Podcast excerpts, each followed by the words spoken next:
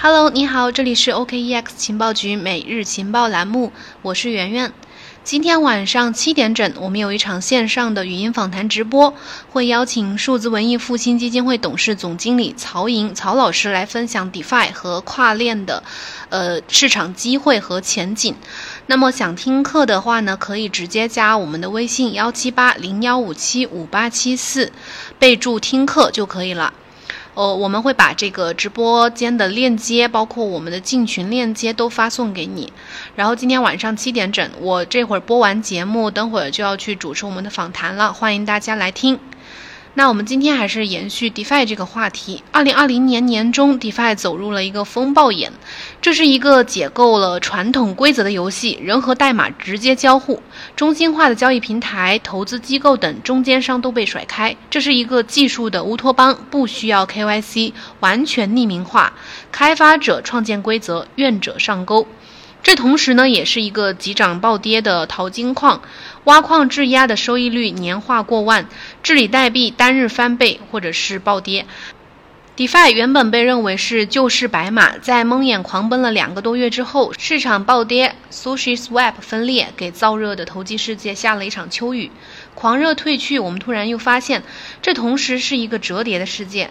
一些大户和科学家夺走了利润，散户呢常常沦为接盘侠，贫富差距越拉越大。这就是如今的 DeFi 世界，人们炒作治理代币，但是忽略了治理价值，价值缺乏参考，失去锚定。就像获得2016年雨果文学奖的《北京折叠》这部作品所表现的一样，DeFi 世界也在不同纬度被折叠起来。在一篇题目叫《DeFi 大作手回忆录》的这篇文章里面呢，有一位大户回顾了自己在寿司上面赚了五百万美金的故事。这个大户的本金呢只有三百万美金，经过流动性挖矿和质押，在短短五天之内赚了五百万美金。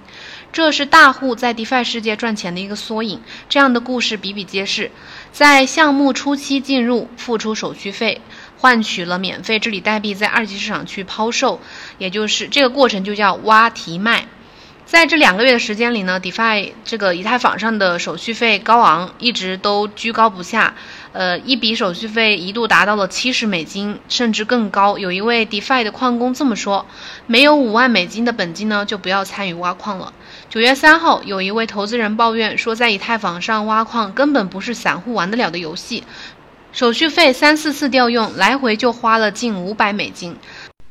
所以呢，现在呃，OKEX 平台上呢也推出了赚币的这样一个业务产品，就是这个 Compound，目前接入了 Compound 的这个协议，可以省去大家直接去链上参与的一个呃学习的门槛和这个。呃，链上的手续费这么高的手续费，它的这个直接在这个产品上面选择申购呢，就可以大家平摊，就是基本上可以免去手续费，基本上很低很低，然后直接去参与这个申购，就是把你的 USDT 质押进去，然后就可以获得收益。目前的这个平台上显示的综合年化是百分之七，然后它是活期的，就是你可以随时把你的币去申购回来。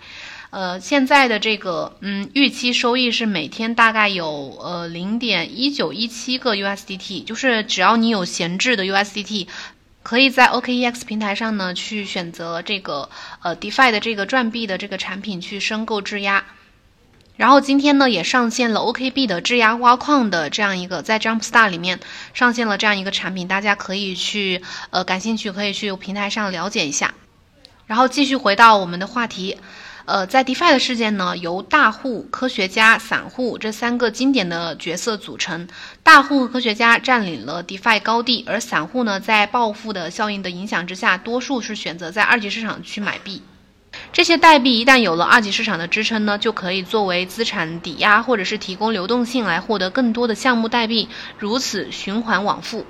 DeFi 的热潮之下，资金迅速进入 DeFi 项目的锁仓量在短短三个月就翻了十倍。但是我们也看到了资金迅速流动带来的这个贫富的迅速分化。如此看来呢，去中心化金融并不去中心化，反而是一个拉大贫富差距的游戏，因为它的这个门槛是比较高的。像 AAV 的联合创始人斯坦尼库列霍夫他就表示说，目前的 DeFi 分配模式不公平，主要是为巨金服务的，这相当于富人在吃免费午餐，买单的却是普通人。站在 DeFi 的金字塔顶端的是那些巨金科学家，还有以太坊的矿工们，而底下在二级市场买入治理代币的人呢，进行击鼓传花的游戏。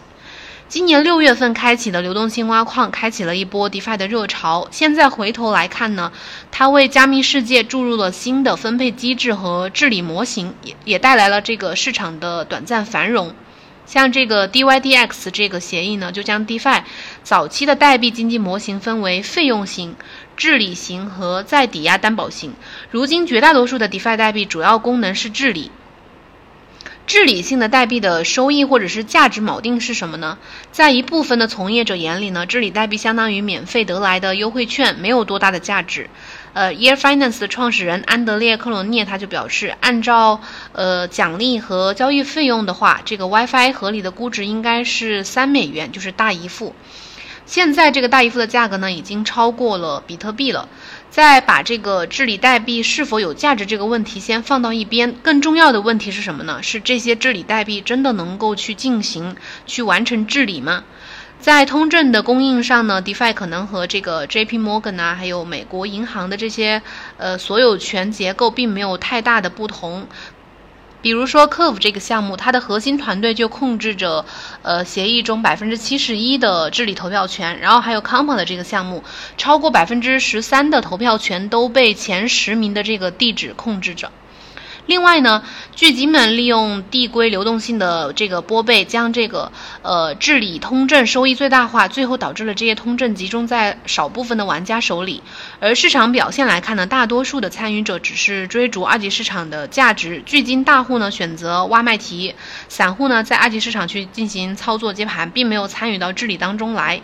呃，威比特矿池的创始人杨海波表示，流动性挖矿火爆的本质来源于一级市场的套利和二级市场对于锁仓数据的迷信所形成的一种共振效应。二级市场的疯魔情绪主导了 DeFi 的走向，这几乎和 DeFi 的初衷已经背道而驰了，但是是符合市场规律的。DeFi 的爆发呢，是源自传统加密世界的一个内生性的反抗。比特币和区块链都在早期为普通人带来了创造财富的可能性，这是加密货币吸引投资者的一个原因所在。相比已经完备成熟的股市等这些投资市场呢，加密市场为普通人创造了一个可能性，因而更加受欢迎。DeFi 之所以爆发，除了 DeFi 行业发展了两年来逐渐成熟的一个这样一个前提，也源自三幺二大跌之后大家对于公平的一个更高的追求和渴望。不管是新韭菜还是老韭菜，都不再相信传统币圈的那一套体系。相比于这个比特币初期人人平等，在发展了十年之后呢，加密世界也面临着阶层固化的一个挑战，人们对公平性有了一个更高的要求。DeFi 呢，就恰好满足了币圈的这个需求。DeFi 解决的是主要矛盾呢，是这个投资者日益增长的公平公正需要同落后的规则之间的一个对抗的一个矛盾。比如这个横空出世的 Uniswap 就揉杂了投资者们对于去中心化世界的全部想象，不需要中心化交易平台，不需要上币费，也不需要量化做市商，无为而治。Uniswap 的总交易量一度突破了一百亿美元，但这个时候呢，问题已经出现了。正如我们前面说到的，这个次贷危机再现 DeFi 世界，就是上周，呃，这个寿司这个平台横空出世。和 Uniswap 相比呢，这个寿司是被称为社区派的，它对散户更加友好，是 DeFi 的更加终极的一个版本。但是，由于它的这个匿名创始人的等等这些原因啊，最近这个呃寿司这个项目是失败了的，它的管理权转移到了。呃，FTX 这个交易平台的创始人手中，从 VC 化到社区，再重新回到 VC 的手里，DeFi 依然还是离不开中心化机构的一个背书。DeFi 的去中心化治理呢，发展任重道远，暂时还不能摆脱人治利益的影响，也没有吸引能真正呃真实参与治理的人。炒作治理代币而忽视治理问题，这是 DeFi 世界的关键所在。FOMO 和人质都难以长久，也榨干了流动性挖矿的最后一点价值。如果 DeFi 要继续发展下去呢？它需要去找到新的价值锚定。DeFi 带来资金的迅速流动，更多的项目喷涌而出，被我们看到。DeFi 一天，古典币圈一年，币圈一日，人间一年。在短短的半年时间里面，DeFi 好像走过了传统世界几十年的道路。思考一下，DeFi 真的能够改变世界吗？首先，DeFi 真的能够做到普惠金融吗？同样想做到普惠金融的 Libra 呢，受到了多国政府的一个层层打压，而 DeFi 治理代币的存在呢，让躲避监管成为不可能。传统世界的规则是谁治理谁负责。更何况，大多数 DeFi 的项目存在的唯一目的是监管套利，而不是普惠金融。或许相比大多数昙花一现的 DeFi 新项目，我们更应该选择长期耕耘、产品持续迭代的项目，比如说 MakerDAO 这些项目。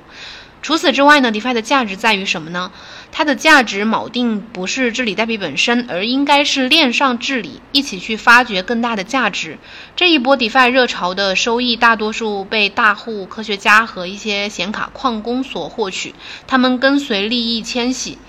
无心长期参与建设一个呃中心于一个 DeFi 项目，价值飙升呢，就会吸引一些不关心持续收益、不提供流动性和参与治理的一些用户。呃，这是一个平等但是不公平的游戏。接下来所要做的呢，是寻找更加公平的一个治理设计，而不只是吸引投机。就像 DeFi 的资深参与者万汇所说的，现在玩的一个项目参与门槛是曾经在 WiFi 的链上治理上投过票，这样直接把流量归拢到真正关心 WiFi 未来的人群身上，都是高质量的流量。还有另外一个项目呢，要求在某个区块高度之前呢，曾经和若干个 staking 合约交互过的人去参与，那有效防止了投机倒把分子来薅羊毛。所以这一轮 DeFi 的热度过后呢，市场会开始逐渐冷静。很庆幸的现象是呢，大家又开始关注区块链生态了，发现下一个价值标的，并且寻找参与机会，而不只是去玩一些投机游戏。就像 Three Arrows Capital 联合创始人所言，呃，DeFi 项目呢很难在获得资金、吸引人才、去中心化、提供用户真正想要的产品这四者之间去获得一个平衡。那不管是 DeFi 项目还是 DeFi 整个世界，都将在这种反复失衡当中去重新找到平衡。就像经济学家熊彼特曾经呃说过的，这个资本主义的核心是在于创造性破坏。随着传统做事方式被创新的替代方案所取代，经济结构通常会经历反复的且往往是痛苦的一个重组。今天我们的节目就先分享到这里。想听课的朋友呢，可以直接加我们的微信幺七八零幺五七五八七四，备注听课就可以了。我们晚上直播间再见，拜拜。